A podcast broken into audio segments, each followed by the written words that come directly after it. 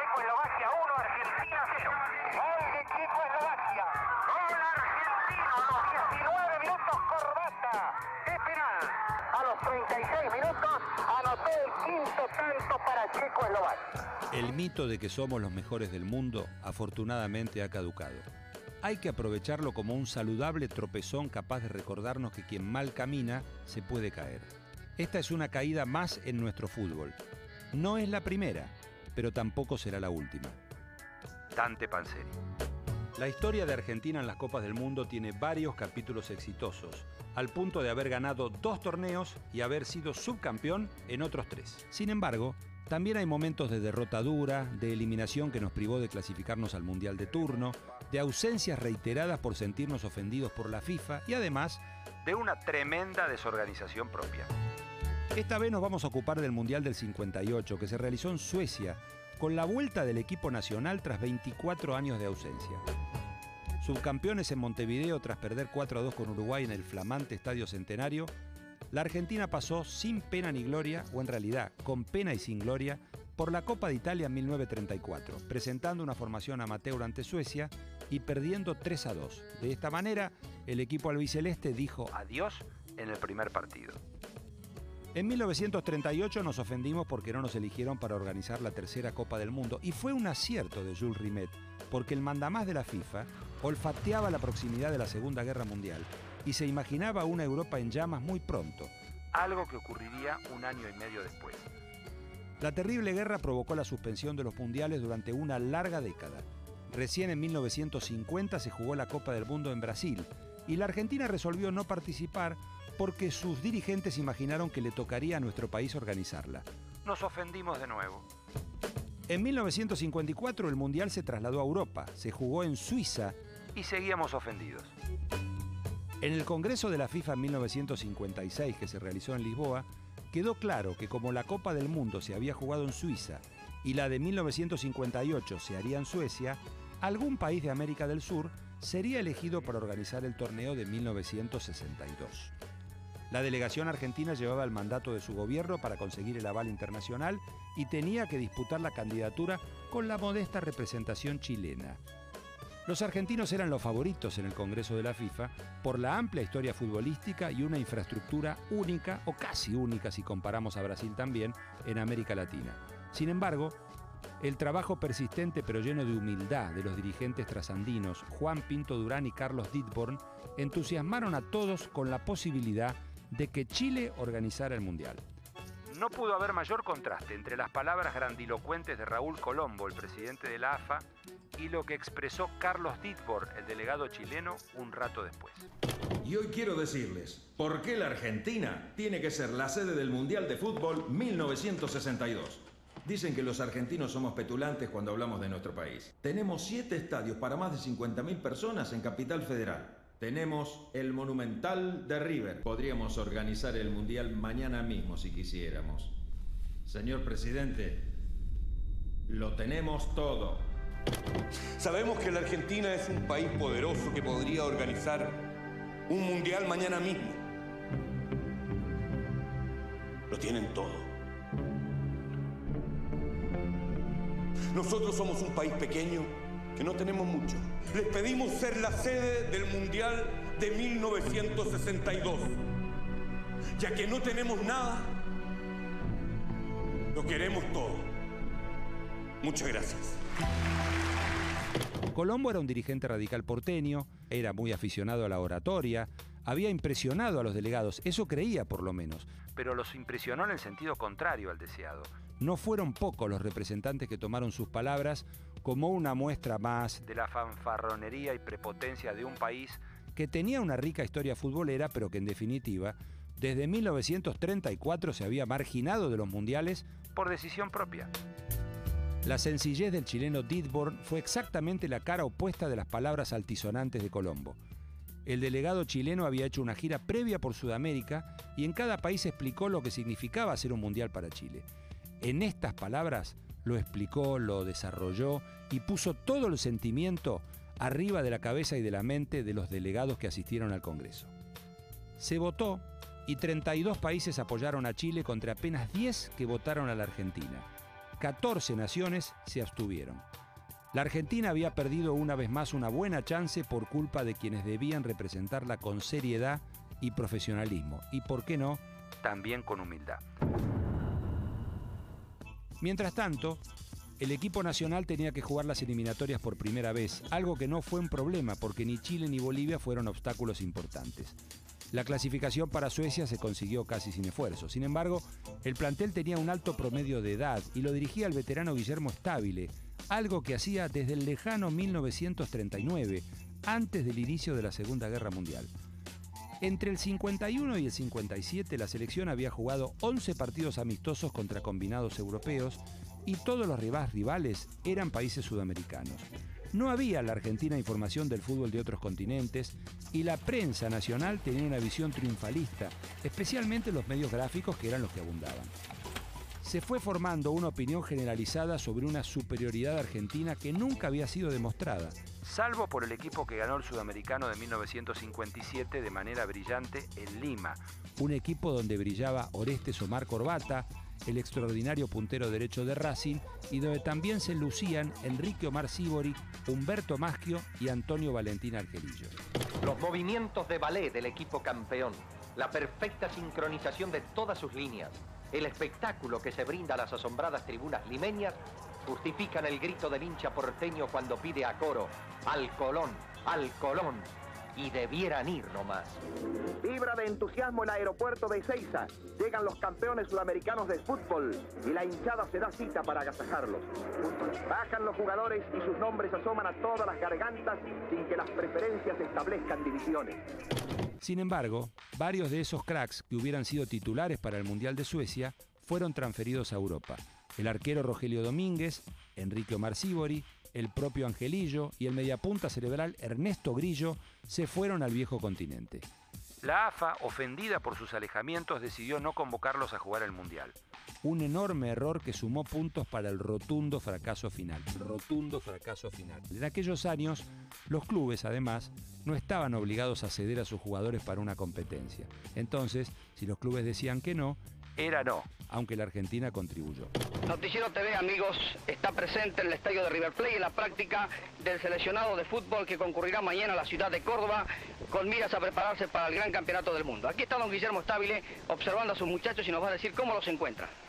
Bueno, este, como usted ve, amigo Muñoz y señores telespectadores, el trabajo continúa. Continúa más o menos bien, ya que faltan en este plantel de esta tarde precisamente una gran cantidad de jugadores considerados titulares o por lo menos suplentes para ir a Suecia debido a lesiones contraídas el domingo en los partidos de campeonato. Esas y otras circunstancias hacen que nuestro trabajo por el momento no sea del todo proficuo. El plantel argentino que dirigía Guillermo Stabile se compuso de 22 jugadores. Amadeo Carrizo, Pedro del Hacha, Federico Bairo, Francisco Pancho Lombardo, Néstor Pipo Rossi, José Baraca, el loco Orestes Omar Corbata, Eliseo Prado, Norberto Beto Menéndez, Alfredo Rojas, que después sería el tanque, Ángel Amadeo Labruna, Julio Elías Musimesi, el gallego Alfredo Pérez, zaguero de River, Federico Edwards, David Acevedo de Independiente, Eliseo Mourinho, José Ramos Delgado, Norberto Boggio, Ludovico Avio, Ricardo Beto Infante, goleador histórico de Estudiantes de La Plata, José San Filipo y Osvaldo Cruz. El sorteo de rivales no fue agradable. A la Argentina le tocaba debutar contra Alemania Federal, el campeón del mundo. Luego jugaría con la modesta pero simpática Irlanda del Norte, el rival más fácil de la zona, y finalmente enfrentaría a la desconocida Checoslovaquia. Enrique Macaya Márquez, el reconocido periodista que cubría su primer campeonato mundial, siempre recuerda la anécdota que le contó Miguel Ángel Merlo, un periodista veterano, dedicado sobre todo al automovilismo, pero que también se supo dar una vuelta por el fútbol en la redacción del diario Clarín de aquellos años 50. Se había hecho el sorteo del Campeonato Mundial de Suecia y ya la Argentina sabía que enfrentaba a Alemania Federal, a Irlanda del Norte y a Checoslovaquia. Merlo encontró en una revista alemana, porque estaba en Nürburgring, una nota de varias páginas no era una nota chiquita, con fotos inclusive y con gráficos o cómo se paraba Checoslovaquia. Los alemanes iban a ser rivales de Checoslovaquia, por lo pronto además un país vecino. Y querían mostrarle a la gente, los periodistas alemanes, qué tal jugaba Checoslovaquia y cómo se movía. Merlo tuvo una buena idea, fotocopiar la revista o traer la revista para llevársela a la gente de la selección, para que tuvieran idea, porque televisión, la televisión era muy precaria y no había imágenes de los checos. Los checos además la única historia grande que tenían era el subcampeonato mundial del año 34, igual que la Argentina en el año 30. Bueno, Merlo trajo la revista o las fotocopias, se contactó con Guillermo Stabile, el técnico de la selección, lo fue a ver, le ofreció el material y Guillermo Stabile, para asombro del colega ya fallecido, le dijo, ¿para qué me da esto? Yo no lo necesito, yo nací en Barracas. Mire si voy a querer saber cómo juegan los checoslovacos.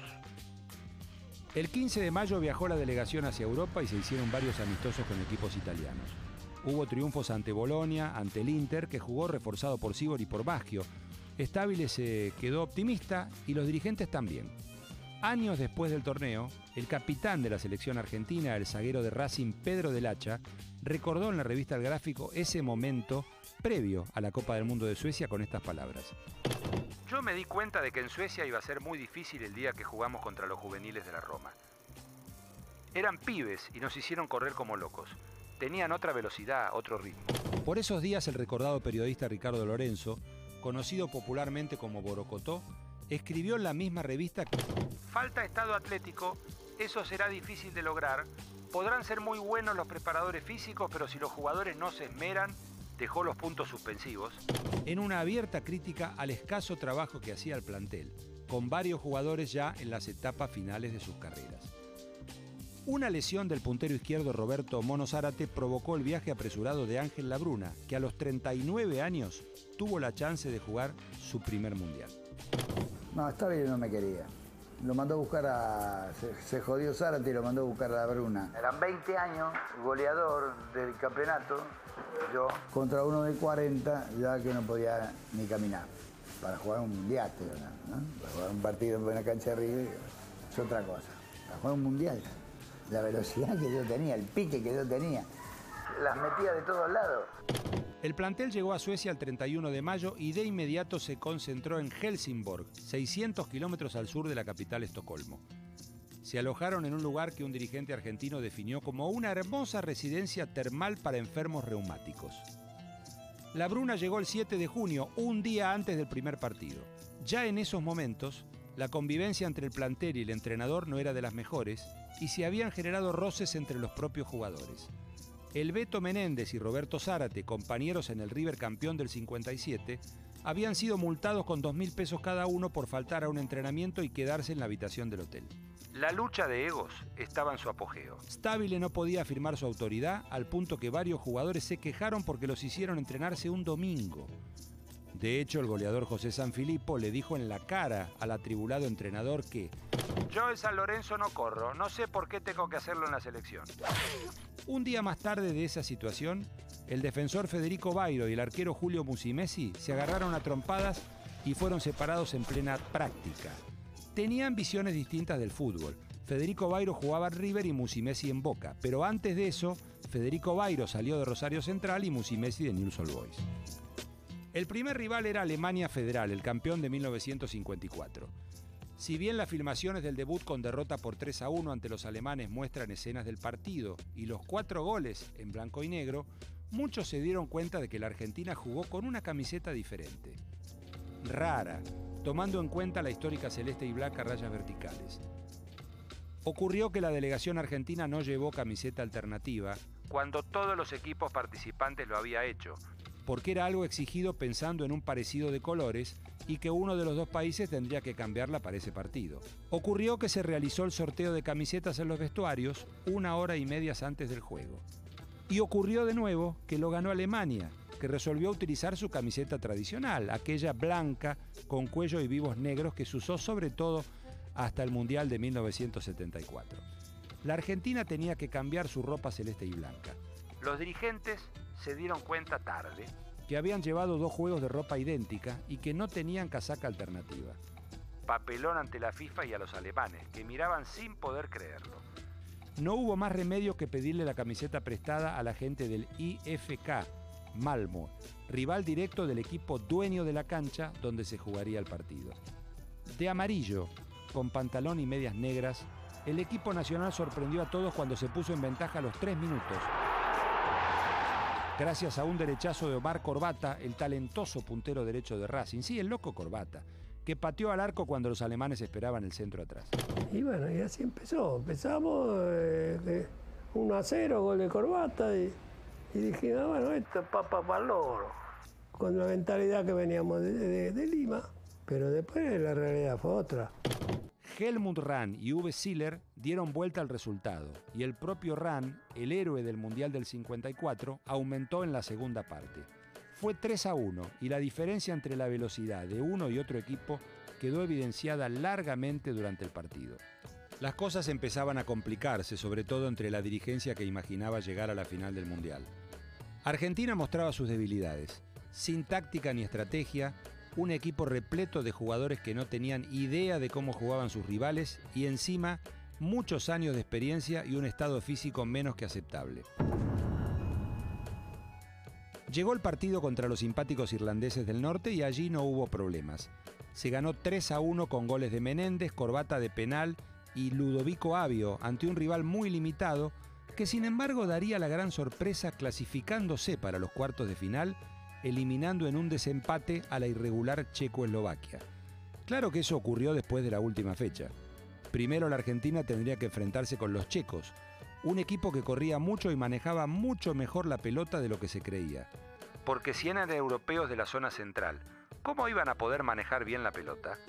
Pocos recordaron que los checos habían perdido esa final del 34 contra Italia en Roma en tiempo suplementario y con un arbitraje muy desfavorable. Aunque claro, fueran otros jugadores 24 años después.